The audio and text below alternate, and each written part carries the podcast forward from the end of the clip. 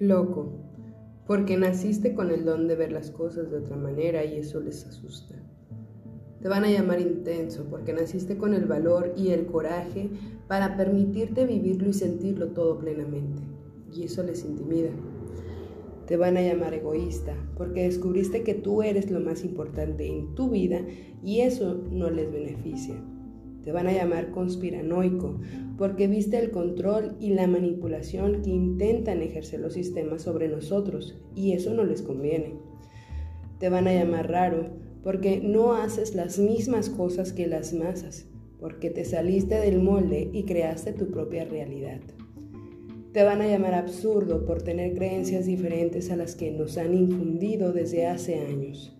Te van a llamar trastornado porque actúas de formas salidas de lo establecido, porque ayudas, porque enseñas, porque hablas de universos y existencias.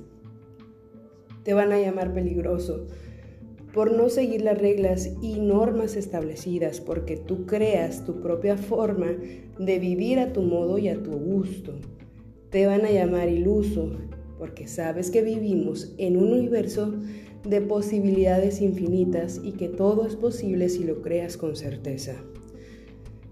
Te van a etiquetar de muchas maneras, con muchos juicios durante mucho tiempo, pero mantente firme en ti, en tus deseos y siendo fiel a tu esencia, porque al final irán a buscarte por aquello que transmites, por aquello que contagias, por lo que eres, por tu magia. No te dejes llevar a su terreno, crea tu propio camino y confía en tu sabiduría interna. Si dudas de algo, investiga. Si no estás de acuerdo con alguna idea, por más que muchas personas lo crean, busca tu verdad. Despierta. Ya no creas todo lo que te contaron. Saca tus propias conclusiones y manifiesta tu verdadero ser. Siempre desde el amor, siempre desde la conciencia.